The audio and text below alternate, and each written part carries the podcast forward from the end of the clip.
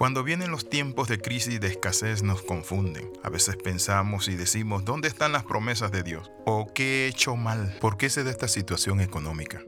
Bienvenido al devocional titulado Cómo aprovechar la crisis. En el libro de Génesis capítulo 26 verso del 1 al 5 cuenta que después hubo hambre en la tierra, además de la primera hambre que hubo en los días de Abraham, y se fue Isaac Abimelech rey de los filisteos en Gerar, y se le apareció Jehová y le dijo, no desciendas a Egipto, habita en la tierra que yo te diré, habita como forastero en esta tierra, y estaré contigo, y te bendeciré porque a ti y a tu descendencia daré todas estas tierras, y confirmaré el juramento que hice Abraham tu padre, multiplicaré tu descendencia como las estrellas de los cielos. Es tremendo e interesante, la Biblia dice que hubo un hambre también en los tiempos de Abraham, es decir, crisis económica, y luego aquí podemos ver que hay una crisis también en los tiempos, ¿saben de quién? En los tiempos de Isaac. Pero si Abraham es el amigo de Dios, ¿cómo es eso que está en crisis? ¿Cómo es eso que Dios permite que pasen por tiempos de crisis o de hambre?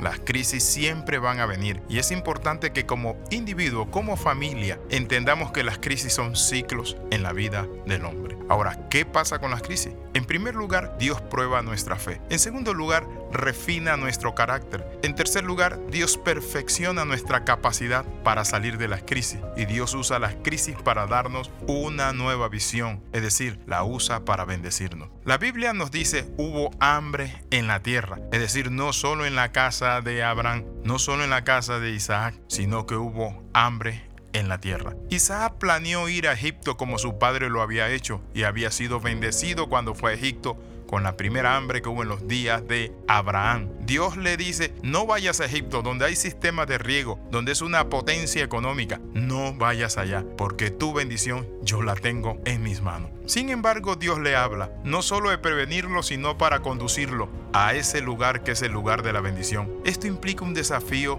para cada uno de nosotros. Muchas veces cuando hablamos de finanza no nos apoyamos en el jefe de la finanza, que es Dios. Dios es el matemático por excelencia, el economista eterno. Él hace todas las cosas. Por eso a José le dio sabiduría para que le diera el consejo necesario para que Faraón pasara esa crisis cuando hubo siete años de sequía intensa en la tierra de Egipto. ¿Qué quiero compartirle con esto? ¿Cuál es el consejo de Dios para que salgamos de crisis? El primer consejo que Dios nos da es que nosotros debemos ser buenos y fieles mayordomos. ¿Qué significa esto? Que nosotros recibimos con una mano, como dijo Billy Graham. Dios nos ha dado dos manos, una para recibir y la otra para dar. ¿Cómo prepararnos en tiempos de crisis? Uno de los elementos muy importantes es la mayordomía cristiana es saber darle y honrar a Dios con nuestros bienes y finanzas. Entonces, ¿qué encontramos? Encontramos que Dios es el Dios por excelencia y que nos ayuda a salir de las crisis, pero para ello no he aprendido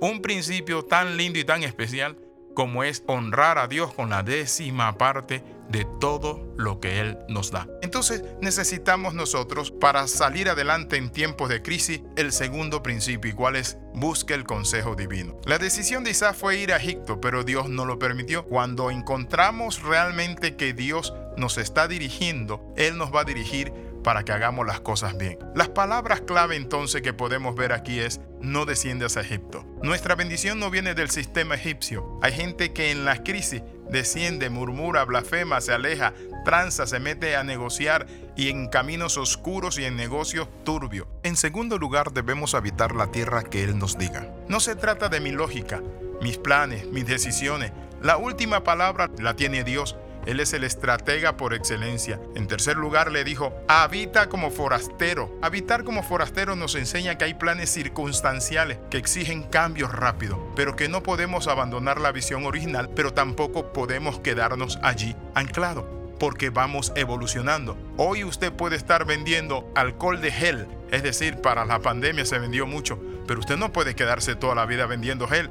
Conozco a mucha gente que la gel se le quedó en su casa. Hoy nadie compra alcohol después de la pandemia. Entonces, ¿qué significa esto? Que nosotros necesitamos estar anuentes y abiertos a Dios para que Él nos dirija qué debemos hacer. Así que en esta hora quiero invitarle a orar y quiero pedir al Padre Celestial que bendiga su finanza, pero también pedirle a usted que le pida sabiduría a Dios para que Él le dé entendimiento, inteligencia y sabiduría para llevar a cabo todos estos principios a la práctica. Oramos. Padre, en el nombre de Jesús te bendecimos, te adoramos, te pedimos sabiduría, Padre Santo, entendimiento y conocimiento. En esta hora nos comprometemos a ser mayordomos, generosos. En el nombre poderoso de Jesús oramos y damos gracias. Amén y amén. Escriba al más 502 42 45 6089. Le saluda el capellán internacional Alexis Ramos. Nos vemos en la próxima. Y recuerde las 13. Comenta, comparte y crece con nosotros.